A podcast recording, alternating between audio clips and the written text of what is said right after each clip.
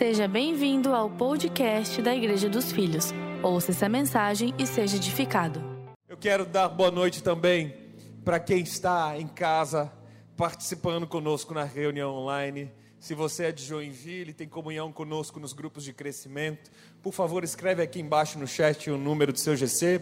Se você está participando de outra cidade, escreve o endereço, aliás, a cidade que você participa conosco, o estado, alguns países também de fora sempre estão nos acompanhando. Você que está aqui, eu quero te dar aí 20, 30 segundos para você poder mandar um WhatsApp para alguém que você sabe, preste atenção, é uma pessoa que você sabe que Deus tem um plano na vida dela. Porque hoje eu vou pregar sobre isso. Eu vou falar sobre o propósito que Deus tem na vida de cada um de nós. Amém? E todos nós conhecemos alguém que você tem certeza, diz assim: Meu Deus, eu tenho certeza que Deus tem um plano na vida dessa pessoa. Eu não sei por que ela está longe de Jesus, eu não sei por que ela está paradona, eu não sei porque ela está distante, eu tenho absoluta certeza que Deus tem um negócio para ela. A mensagem de hoje certamente vai falar demais com essa pessoa. Vocês viram a novidade? Viram que nós vamos fazer o terceiro culto de Páscoa domingo que vem? Graças a Deus por isso. Esgotou-se já há quase uma semana ah, os, os, as pulseiras, tanto para a reunião da noite quanto para a reunião de manhã.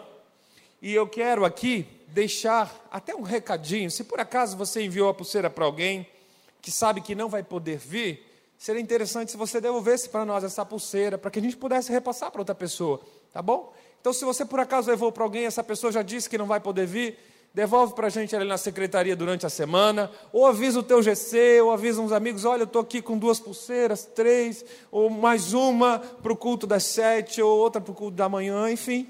A gente precisa trabalhar agora, né, com essa troca de pulseiras e essa ajuda, essa cooperação de todos os irmãos, para que não fique nem um culto defasado, ou para alguém que gostaria de participar, ou poderia vir só à noite, não vai vir por causa disso, ou por causa daquilo.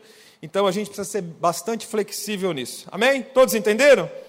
Então vamos deixar isso bem combinado. E aí, se você quiser convidar algum amigo, alguém, ainda dá tempo. Nós vamos ter exatamente o mesmo louvor, exatamente a mesma palavra, exatamente o mesmo teatro no culto da manhã, no culto das cinco da tarde e no culto das sete e meia da noite. Amém? Isso é exatamente a mesma coisa. Então não importa o horário que você venha, certamente você vai ser muito abençoado por Deus. Só falta uma semana para isso, amém? É um evento grandioso, maravilhoso. Eu quero aproveitar e mandar um beijo aqui para o pessoal do GC 84, GC 24, GC número 100, GC 61, GC 81, GC 88. Adriana de Barra do Sul está ligadinha aqui com a gente também, GC 45, GC 70. Tem muitas pessoas conectadas aqui conosco. Você certamente que ainda não participa de um grupo de crescimento, você não faz ideia do que está perdendo. Então eu te convido a experimentar, eu te convido a participar, pelo menos para você poder julgar, saber se pode, se quer, se deseja. Antes de julgar é bom você conhecer, então eu te incentivo no final.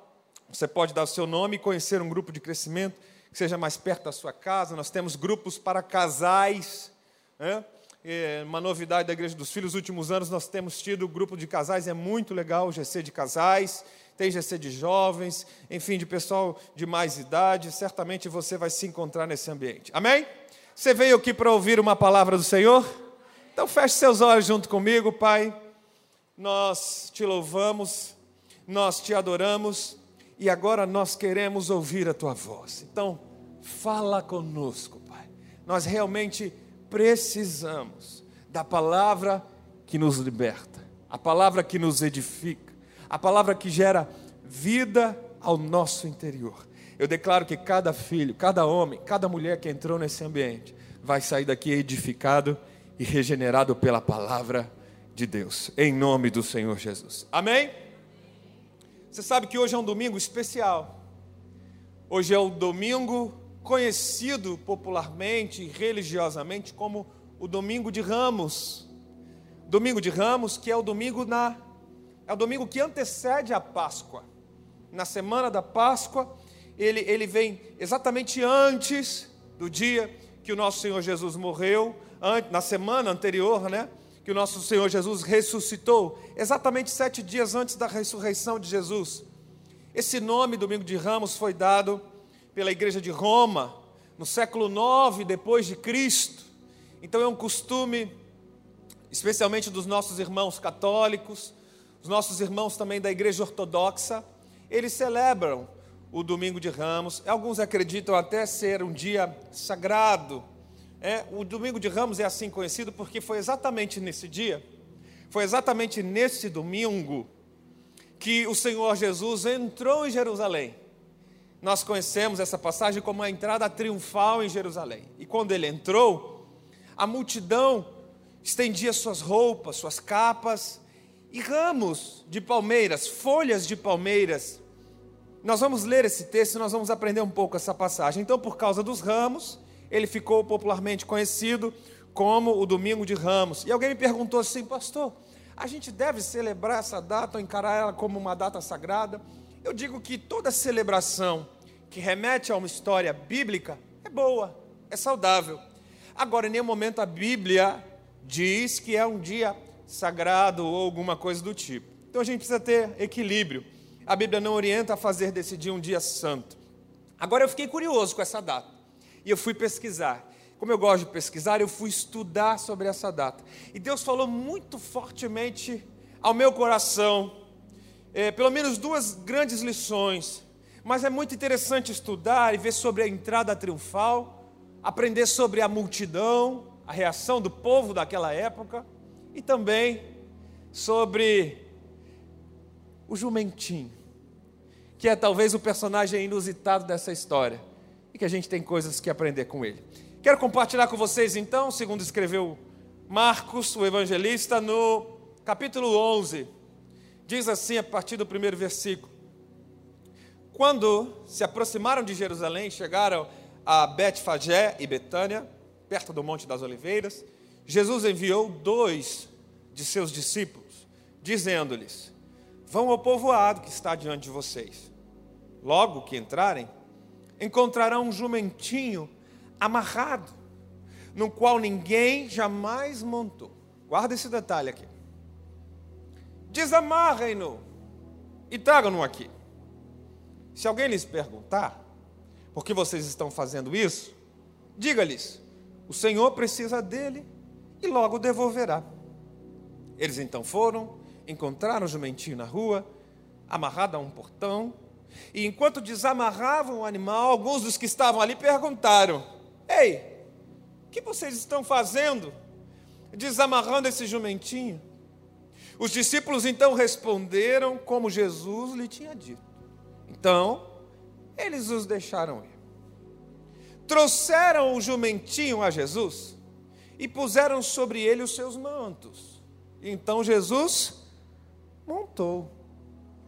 Muitos estenderam seus mantos pelo caminho, outros espalharam ramos que haviam cortado nos campos, e os que iam adiante dele e os que o seguiam, gritavam: Hosana! Hosana, bendito é o que vem em nome do Senhor. Bendito é o reino vindouro do nosso pai Davi. Hosana nas alturas. Glória a Deus. Exatamente na semana de Páscoa, exatamente no domingo, nesse dia, Jesus entra em Jerusalém, a capital religiosa do tempo, a cidade santa, a cidade de paz. E em Jerusalém ele é recebido como rei. Como rei, sim. Duas coisas me chamam muita atenção nessa história, eu vou compartilhar com você. A primeira delas é a reação da multidão a Jesus. Chegou aquele grande momento em que Jesus estava entrando em Jerusalém e a multidão grita Osana. Agora, a primeira coisa que eu quero lhe ensinar é que a multidão, a mesma multidão que adora Jesus, a multidão que venera Jesus, a multidão que reconhece Jesus como rei, é a mesma multidão que cinco dias depois estava gritando: crucificam!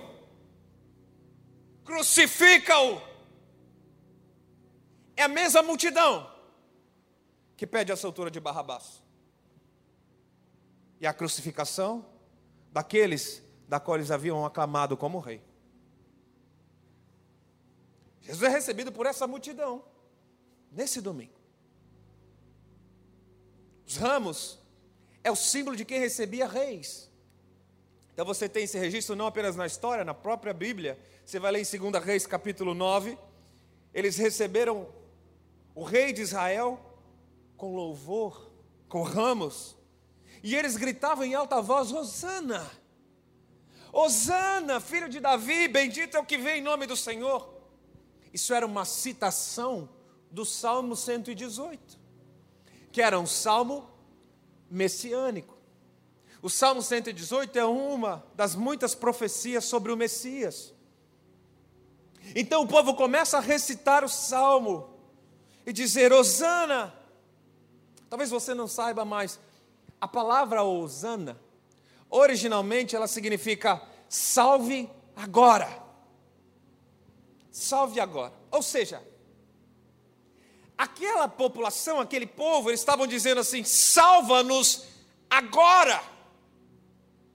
Salva-nos agora da opressão romana. Nós não queremos mais estar oprimidos politicamente, economicamente por Roma. Você sabe que Roma era o império que dominava grande parte do pensamento ocidental, da Europa, do Oriente Médio, do leste europeu. Era um grande império. Então, quando o povo gritava Osana, o que estava por detrás, o significado dessa palavra aqui, eles estavam pedindo um salvador político, um rei que se manifestasse. E essa população que estava adorando, reconhecendo Cristo como rei, é a mesma que gritou crucifica os cinco dias depois. Agora, por quê? Foi há pouco tempo, na mesma semana, adora, e agora você quer ver a morte do alvo da sua adoração, a quem você chamou de rei, a quem você reconheceu como Messias. Por que isso? Por que essa transição em cinco dias? Então eu, eu, me perguntei, eu fui pesquisar, eu fui estudar, e olha só que interessante. O que aquele povo esperava era na, era, na realidade, um grande líder político. E, Jesus, ele recebe adoração, mas ele não age como o povo gostaria que ele agisse. Jesus não se posiciona. Ele é o rei, mas ele diz assim numa passagem: O meu reino não é desse mundo. Então Jesus não aderiu ao golpe militar, se é que você entende. O povo queria se revoltar e dizer: Não, nós dizemos não ao império de Roma. Jesus não aderiu a esse golpe de Estado, a independência do Estado de Israel, não. Aquele povo não entendeu que Jesus estava ali liderando um movimento profético, não um movimento político. Compreende isso? O Rei dos Reis, o Senhor dos Senhores, não agiu exatamente como o povo imaginava. Na realidade, foi o contrário.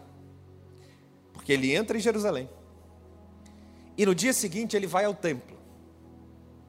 Lá no templo, você deve lembrar da história Sabe o que ele faz? Quando ele chega no templo, ele vê uma porção de cambistas, mercadores, comerciantes. Ele fica tão indignado que ele arranca um chicote, azorrague, e começa a bater e quebrar as mesas. Ele vira a banca dos comerciantes, ele quebra a mesa dos cambistas, acaba com aquela farra, ele diz assim: a casa do meu pai tem que ser um lugar de oração e não um lugar, um covil de ladrões. Olha só. Ele entra em Jerusalém. O povo esperava o movimento político e ele age totalmente diferente. Ele quebra tudo. certamente essa não era uma ação politicamente correta. Sabe quando você espera uma coisa daquele líder da qual você voltou e ele não age da maneira como você esperava? Jesus veio no templo e quebrou tudo e ainda pregou sobre o zelo a casa do Senhor. Talvez vocês não saibam disso. O período de Páscoa, a semana de Páscoa para o judeu, era extremamente movimentado, porque viam líderes das tribos, viam gente de toda parte da nação de Israel para adorar naquela semana, eles vinham ao templo, eles aproveitavam. Então era uma semana para a cidade de Jerusalém muito movimentada, gente de fora. Era como se fosse o Natal do povo da época. Sabe no Natal? Quando os comerciantes estão felizes da vida, que dizem assim: ah, vou fazer meu pezinho de meia aqui agora. Assim era a cabeça dos comerciantes que estavam no templo naquela época. Tanto no pátio quanto fora, porque girava a economia local, aquela venda, troca de animais, o câmbio, a troca, a venda. Jesus vem e quebra e acaba com tudo. Você está entendendo que não é apenas uma extravagância profética, mas Jesus ele está acabando com a fonte de renda de muita gente. Ele acabou com a fonte de renda e por que, que ele não foi preso, ocupado por causa disso? Porque as pessoas sabiam que ele estava certo. As pessoas sabiam que, no fundo, no fundo, Jesus estava certo, elas estavam agindo debaixo de corrupção, ou o Espírito não estava trazendo zelo às coisas de Deus. O povo estava esperando um rei que restaurasse a política e a economia. E Jesus estava preocupado em restaurar a adoração. Pegou isso aqui? Que, eu quero te ensinar com isso? Não quero só te dar uma aula de história, contar um pouco sobre. Não, não. Eu quero trazer para a prática. O que eu aprendo com isso aqui é que Jesus ele age assim nas nossas vidas. Antes dele restaurar aquilo que você pede, aquilo que você espera, ele primeiro vai quebrar o que está errado na sua vida. Pegou isso aqui? Anota isso aqui, porque isso aqui é importante. Eu estou te ensinando uma grande lição. Você está esperando uma coisa de Jesus. Você achou que ele veio agora, agora ele vai resolver os meus problemas. Aí quando você vê, Parece que ele criou um problema pior. Como é que é isso, pastor? Eu tomei a decisão agora que eu estou certinho. Agora que eu voltei para o GC, pastor, como é que é isso agora que aconteceu um negócio desse? Estou te ensinando a base, a lição disso. Antes de Jesus realizar o que você pede, ele vai primeiro quebrar o que está errado. Você não entendeu ainda? Antes de Jesus trabalhar no vaso novo, ele primeiro pega o vaso antigo, quebra o vaso, amassa o barro, para depois fazer um vaso novo. Olha aqui. Parece que foi projetado para mim isso aqui. Aí você vem assim, você canta. Calma que eu não vou quebrar não.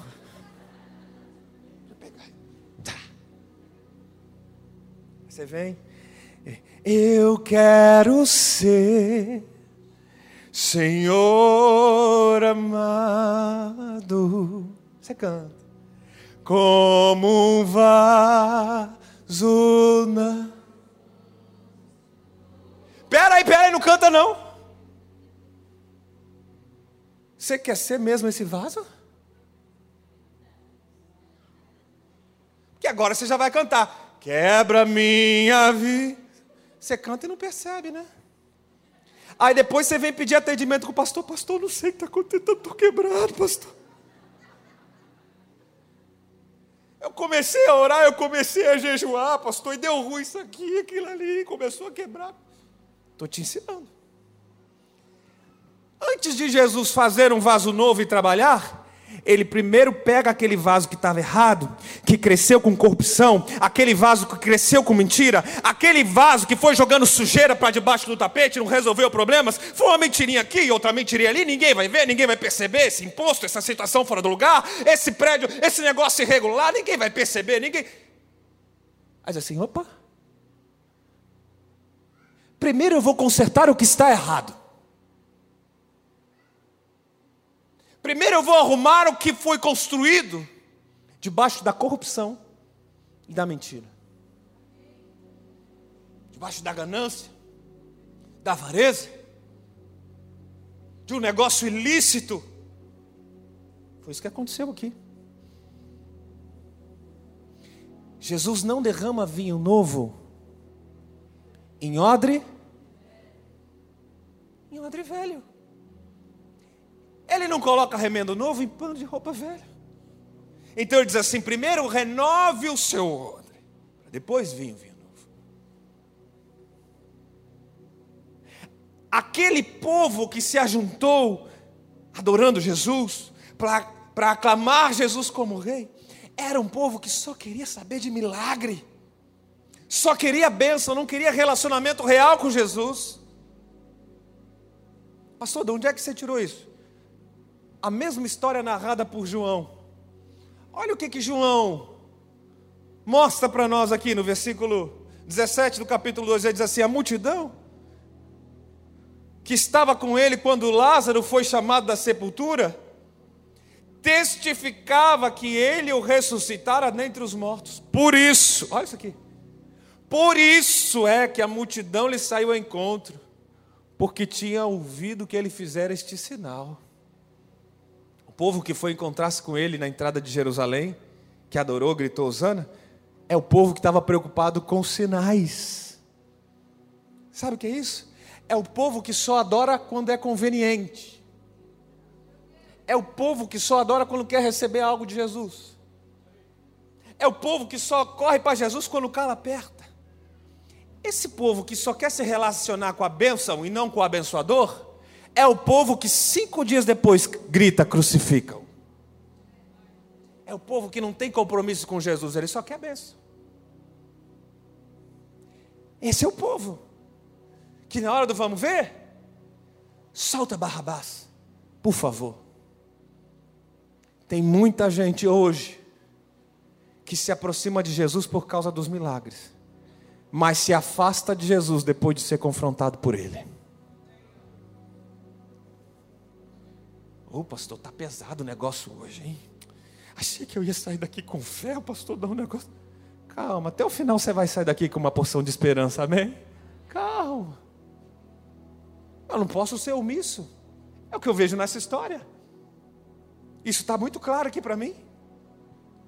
E Deus te trouxe aqui, não apenas para ser confrontado, Deus te trouxe aqui para dizer que Ele não quer que você só pegue uma benção, que Ele não quer só te dar cura, Ele não quer só te dar um bom casamento, uma família restaurada, Ele quer que você se relacione com o dono da benção.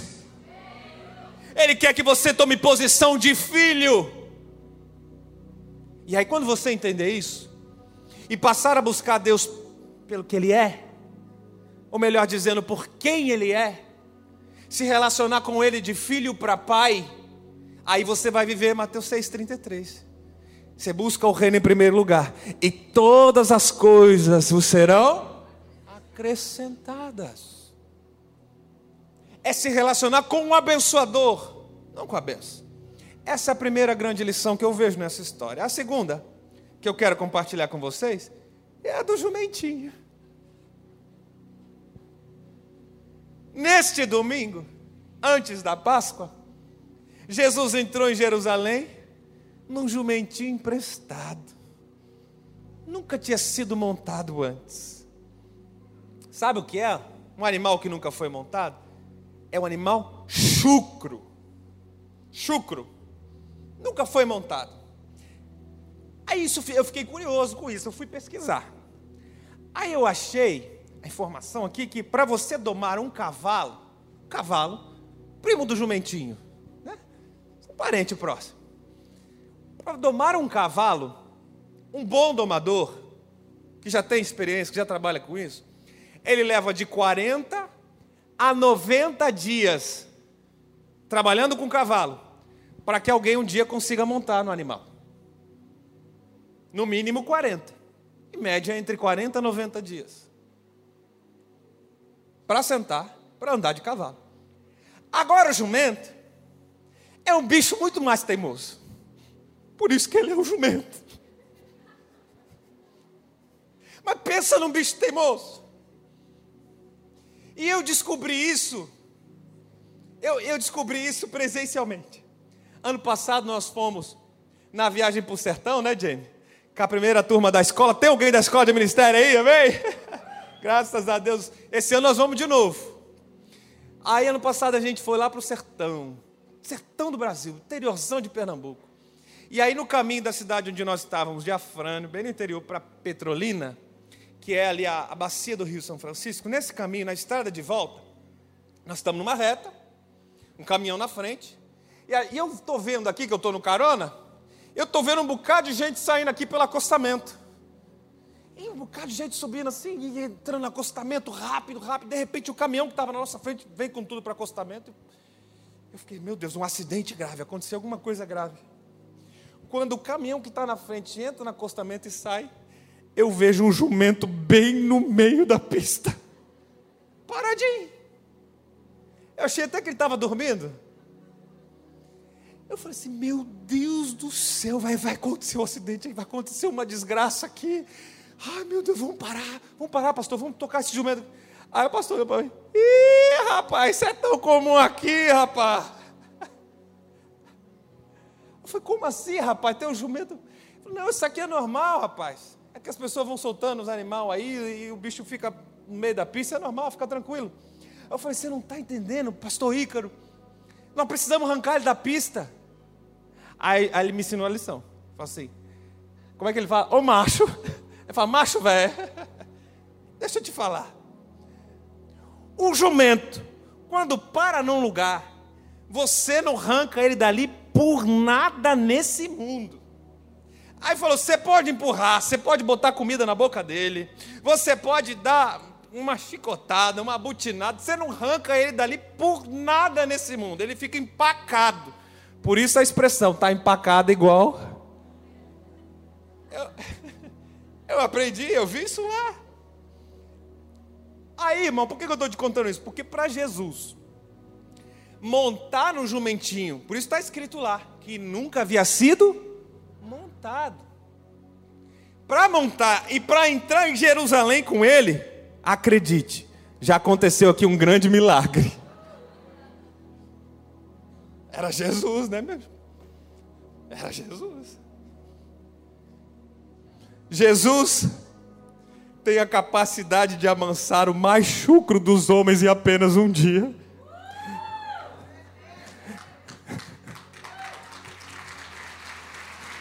Você pode aplaudir, só não pode cutucar ninguém agora, tá? Por favor, só não cutuca, senão vai ficar estranho.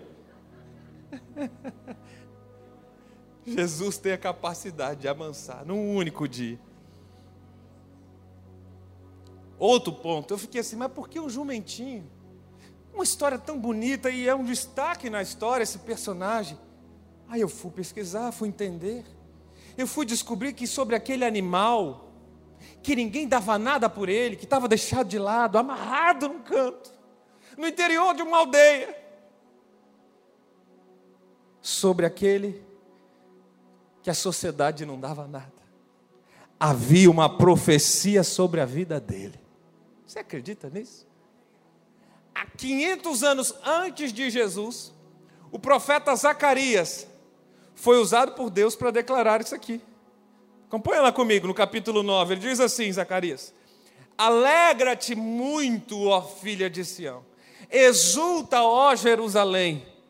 Eis, aí vem o teu rei, justo, salvador e humilde, montado num. Um jumentinho aí. Um animal chucro esquecido no interior de uma aldeia de Betânia. Agora foi promovido a montaria real. Agora ele, ele entrou na condição de veículo presidencial, irmão. Era o Ruiz Royce da época. Eu ouvi anos atrás, na mesa, sentado com o nosso bispo, meu sogro, que privilégio. Eu acho que eu namorava a Daiane, eu era noivo. E eu não lembro direito o dia, eu acho que nós tínhamos saído de um culto, fomos jantar, e estava todo mundo se alegrando com a mensagem que o bispo trouxe, e a gente estava, meu Deus, que palavra poderosa. E ele virou assim para mim, ele disse assim: Eu quero ser apenas o jumentinho que carrega Jesus. E cumprir o meu propósito. Eu nunca tinha escutado aquilo. E aí eu achei até um pouco esquisito na hora. Mas depois eu fiquei pensando, eu fiquei mastigando, eu fui para casa, sabe quando você vai comendo a massa depois? Hã? Eu fui comendo aquela massa e eu falei, meu Deus, eu também quero ser. Só um jumentinho que ninguém sabe nem o nome, mas que carrega Jesus com ele e cumpre o que nasceu para fazer. O Senhor me ensinou uma lição poderosa que ele tinha poderosa. Aquele animal cumpriu o propósito dele. Ele nasceu para aquele dia. Ele nasceu para cumprir um projeto, em cumprimento de uma profecia. Agora eu vejo que hoje em dia tem muita gente que passa uma vida inteira vivendo uma vida sem sentido nenhum. Tem muita gente que não sabe responder uma das principais perguntas da vida, que é: para que você nasceu? Por favor, quem está online, escreve isso para aqui, para mim embaixo aqui nos comentários. Essa é a pergunta da vida. Para que você nasceu? Entender que todos nós temos um propósito debaixo da terra. Escute isso. Deus tem um plano em cada criatura. Tem muita gente que não sabe disso. Agora tem muitas pessoas que estão vivendo por um propósito. Eu vou mais além. Tem muitos que nem nasceram e já estão cumprindo um propósito. Tem muitos que nem nasceram e já cumpriram sua missão.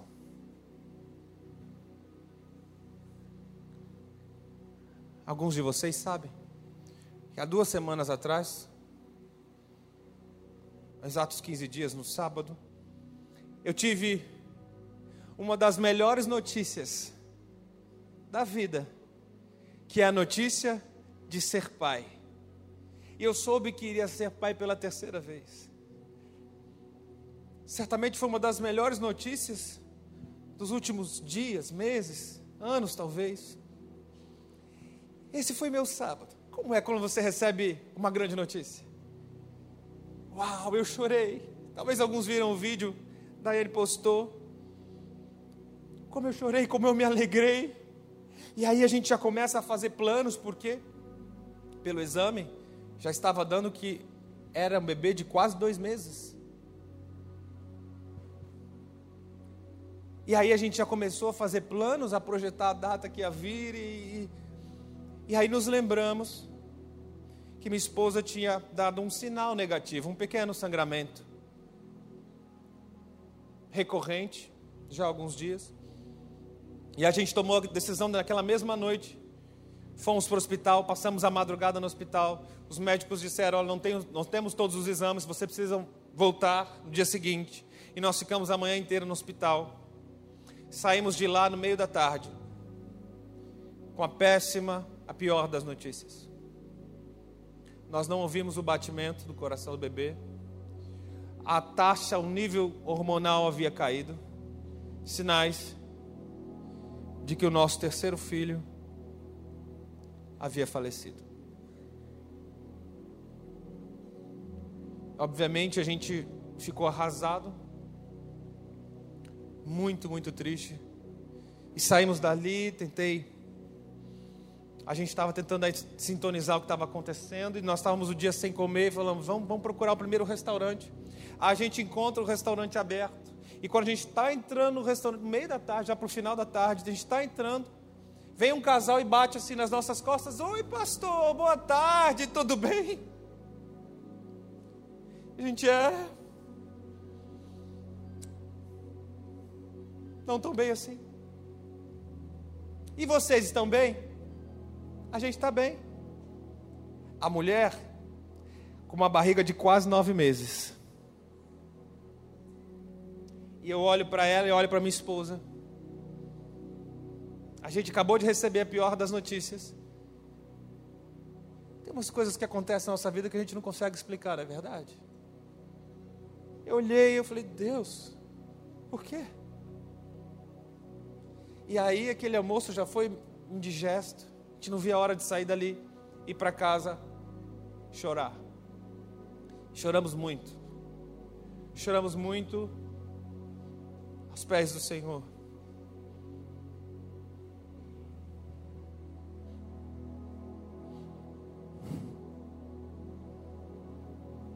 Foi um dia difícil.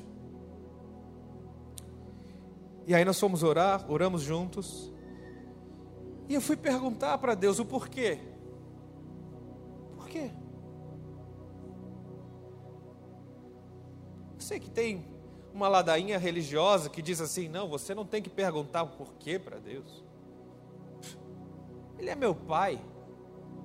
Você não pergunta para o seu pai o porquê de algumas coisas? Eu preciso te dizer então, você tem que ter mais intimidade com seu pai. Porque eu falo tudo para o meu pai, eu não escondo nada dele. E ele fala tudo para mim. Sabe? Por que Deus? Por quê? E a gente foi dormir, foi tão difícil, obviamente. Passamos quase a noite em claro, chorando. Eu chorei no banho, chorei na noite. Eu estava chorando muito mais que a Daiane. Acho que era, estava tentando me consolar. Acordei na segunda-feira, luto. E o Espírito disse: Vai para o quarto, secreto. E eu fui, e eu orando, perguntando por quê. Veio uma presença tão forte. E Deus ministrou nosso coração, Deus, Deus ministrou meu coração sobre o propósito daquele bebê. Qual era o propósito? E é algo pessoal, algo para nossa família. Então eu, eu vou até o encontro da Daiane, depois que tive a resposta, compartilho com ela, a gente chora mais um pouco, chora junto, a gente ora junto. E Deus fala assim ao nosso coração: agora que eu te dei a resposta que você queria, coloque um ponto final no seu luto. E eu aprendo isso. Essa, inclusive, é uma prática da cultura judaica. Choram bastante quando tem que chorar. Morreu? A tristeza bateu na tua porta? Enfrente esse sentimento. Não esconda. Não finja que não tem nada acontecendo, não. Agora, coloca um ponto final na sua dor. Foi isso que o Espírito Santo falou para mim: coloca um prazo de validade. Era como se ele dissesse assim: fique à vontade. Eu estou sentindo também a tua dor, mas coloque um prazo de validade. E eu orei, e eu pedi: Senhor, eu vou chorar. E na terça-feira eu vou acordar bem. Porque o Senhor deu a resposta que eu buscava. Eu tive meu luto, eu tive minha tristeza, eu e minha esposa nós entregamos isso nas tuas mãos. Ponto. Irmão, eu chorei com força. Segunda-feira. Terça-feira, milagrosamente, eu acordei muito bem. Glória a Deus. Glória a Deus. Tem sentimentos na sua vida que não adianta você empurrar para debaixo do tapete. Não adianta você passar por cima, não adianta fingir que não, não, você precisa enfrentá-los. Mas você não pode passar uma vida sendo angustiado, com a sua alma sendo comiserada, por um sentimento cruel, seja ele qual for. O nosso foi muito doloroso.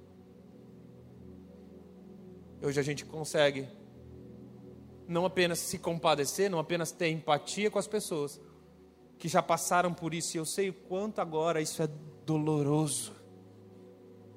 Eu sei que tantas famílias com sonho buscando talvez o primeiro, não importa se é o primeiro ou se é o décimo, se é o vigésimo filho, todos têm sua importância, não é verdade? E é tão difícil lidar com o luto, sabe, queridos? Tem coisas que a gente não tem resposta. Não é verdade? Tem coisas que você não sabe por que é que isso aconteceu. Tem coisas difíceis de ser explicadas, é ou não é verdade? Especialmente na hora da dor que você está angustiado, e você pergunta a Deus por quê? Especialmente na hora da dor. A gente não consegue entender muita coisa. Tem respostas que você só vai descobrir muito tempo depois. Tem respostas que 10 anos, 20 anos depois você vai entender. Aí você vai olhar para trás, ah, então é por isso que aquele dia eu passei por isso, por isso, por isso. Tem coisas que você só vai compreender muito tempo depois, e tem coisas que você só vai compreender de verdade na eternidade. A gente é tão frágil, tão pequenino, a nossa visão é tão curta. A gente não consegue entender os propósitos de Deus. Mas acredite, Deus tem um plano em cada criatura. Acredite. Deus tem um projeto para você. Você é único. Você é exclusiva, mulher. Você, homem, é especial. E o que Deus projetou para você, Ele não vai passar para outra pessoa. Você já entrou nesse mundo, já venceu a primeira grande corrida, com mais de 100 milhões de competidores. Você foi gerado de forma especial, e eu posso te dizer algo. Deus escolheu você antes que você viesse ao mundo. Ah, pastor, lá vem agora você com palavra motivacional. Não, eu estou com palavra bíblica. Salmo 139, Davi diz assim: Tu criaste o íntimo do meu ser e teceste-me no ventre de minha mãe. Os teus olhos viram o meu embrião. Sim, o Senhor viu aquele embrião. E todos os meus dias foram determinados, escritos foram no teu livro antes que qualquer um deles viesse existir.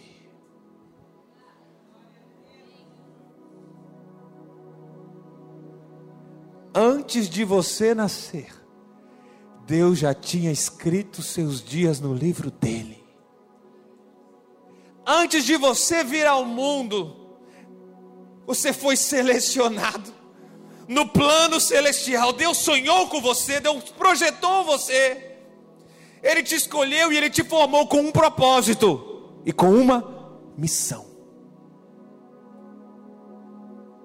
Escuta aqui, eu sei que algumas pessoas elas vão enfrentando seus conflitos pessoais por causa de uma situação momentânea, passageira. Algumas pessoas querem avaliar o sucesso pelo nível de dinheiro ajuntado no mundo pelo nível de riqueza, pelo nível de poder, não sei, pelo nível de status, não sei, pelo nível dos sonhos alcançados. Eu preciso te dizer que esse é um jeito muito raso de avaliar sucesso. Então eu quero te ensinar uma grande lição aqui nessa noite. O que avalia o teu sucesso não é o tanto de dinheiro que você tem, não é o tanto de poder que você tem, mas sim o cumprimento do seu propósito. Se o tanto de dias que você tem gastado a sua vida para viver a missão pela qual Deus projetou para você, Por favor, guarde isso aqui, anota isso aqui, manda isso aqui para alguém que você sabe que está sofrendo com problemas de segurança, de autoestima, de depressão, de inferioridade. O diabo está soltando algumas mentiras. Você tem encarado a vida, não deixa a vida me levar, não sabe para que veio essa terra. Eu preciso te dizer isso. Deus te escolheu com propósito, Deus te chamou uma missão, e o que avalia o teu sucesso é o cumprimento desse propósito. Não é o saldo na conta bancária, não tanto de seguidores, não tanto de influência, de poder econômico, social, nada disso, mas é sim você exercer aquilo que Deus te chamou para fazer. Você veio aqui essa noite para Deus dizer a você que você tem um projeto, você tem um chamado, não abra mão disso, porque Jesus não abriu mão disso. Não abra mão da sua missão, porque Jesus não abriu mão de você. Não abra mão de viver por esse propósito, porque Jesus não abriu mão do propósito dele. Talvez o seu propósito não seja cheio de pompa, tão glamuroso. Talvez não seja aquilo que você esperava. Talvez seja mais simples do que você pensa. Eu sei que Deus chamou o meu primeiro propósito, sabe qual é? Discipular a vida do Natan, da Rebeca e de quem mais Deus mandar. O meu primeiro propósito é edificar a minha casa. Aliás, esse é o grande propósito da igreja. Você não sabia disso? Pastor, eu não sei direito qual o meu propósito. Discipular. Se você não sabe específico, algo tangível, peculiar, que é só seu. Saiba de toda a igreja. Cristo chamou todos nós para discipular. Está muito claro, é só você ler. É Marcos 16, 15, Mateus 27. A grande missão da igreja: fazei discípulos. E começa onde? Lá na tua família, lá na tua casa. E depois, onde mais Deus for te levando. Aonde mais Deus for te levando. Sabe de uma coisa? Tem muita gente que para no meio do caminho porque acha que ainda não está pronto. Eu vou te dizer isso. Não espere estar pronto, porque aquele jumentinho não estava pronto. É ou não é verdade? Você se sente chucro? Eu sei. Tem algumas pessoas que você não pode andar muito perto dele, que larga logo uma patada. Tem gente que se você estiver muito perto, olha, cuidado para não tomar um coice. Meio chucro, meio do mato. Aí você não se sente pronto. Mas deixa eu te falar, não é a primeira vez que Deus usou alguém chucro. Não é a primeira vez que Deus mandou chamar alguém que não estava pronto. Você não se sente pronto, você diz assim, pastor, tem tanta gente melhor do que eu. Aí eu vou perguntar, irmão, por que é que você ainda está parado no meio do caminho? Aí diz assim, ah, pastor, tem gente melhor do que eu. Sabe qual é a resposta que eu dou para você? A resposta bíblica. O que Deus te mandou fazer não é outro que você considera melhor que vai vir e vai fazer. Se Ele mandou você fazer, está na hora de você assumir o teu chamado, a tua missão e entender que Deus não escolhe pessoas prontas, mas Ele capacita no meio do caminho.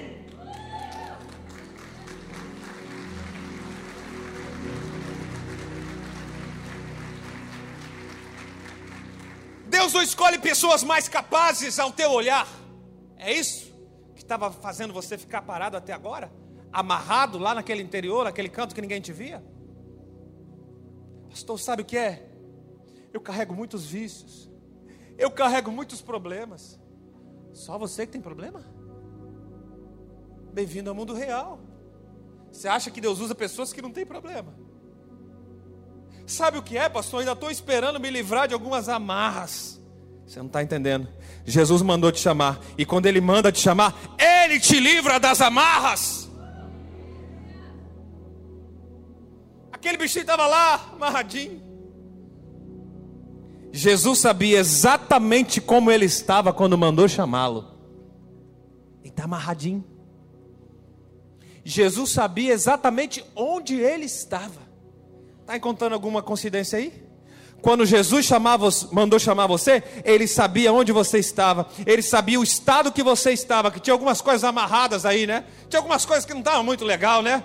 E aí, talvez alguma, algum, alguém falou assim: Ei, é que Jesus manda chamar alguém desse jeito? Não é isso? Ah, Fulano agora está subindo ali para cantar. Agora Fulano está servindo. Ah, agora. Como é que Jesus mandou desse jeito? Vai pegar essa mensagem, vai mandar para a pessoa e vai entender que Jesus usa quem Ele quer, como Ele quer, porque não é quando nós estamos perfeitos, mas é quando Jesus está em nós. Não é do nosso jeito, não é quando a coisa está boa, o teu olhar, a tua perspectiva.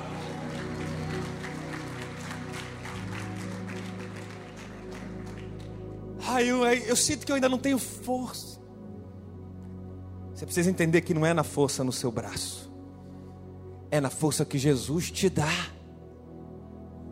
Apenas aceite o chamado e venha cumprir sua obra.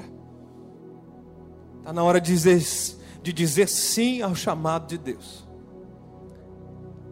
A única coisa que Jesus mandou você fazer, sabe qual é?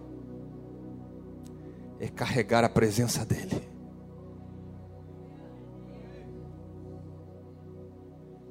O que é que é para eu fazer? Jesus mandou chamar, ele me desamarrou, ele me libertou. Agora eu estou andando com umas pessoas novas que eu nunca vi na vida. O que é que eu tenho que fazer? Você só vai carregar Jesus em você.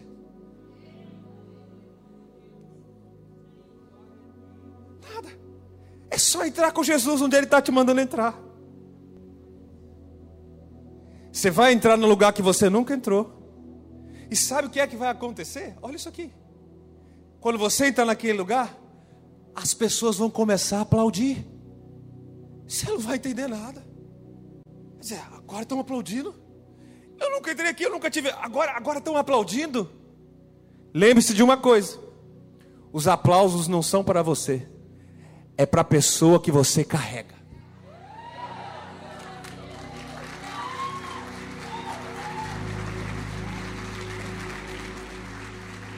Não é sobre você, é sobre Jesus.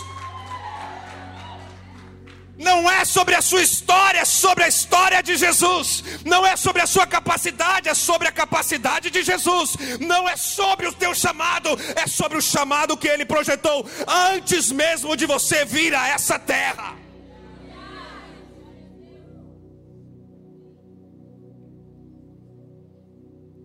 Lembre-se de quem você é. Lembre-se de onde Ele te tirou. Lembre-se de onde você estava. Sobretudo, lembre-se: você tem um chamado. É o Espírito Santo que está falando isso para você agora. Você sabe, foi profetizado lá atrás sobre você.